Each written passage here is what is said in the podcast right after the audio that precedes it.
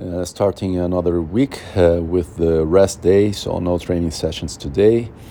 After a nice week of trainings, and it's good to to have this day for the recovery.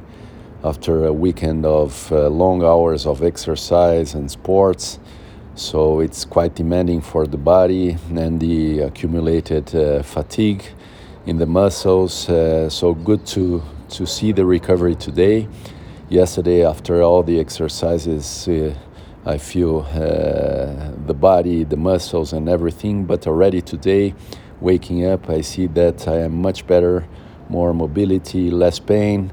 So this means that the recovery is working. I think also good was the physio session on saturday really working on some things to release the muscles and that that played a role most probably because i see the recovery now so that's great. This means that the whole thing is, is working in a good way.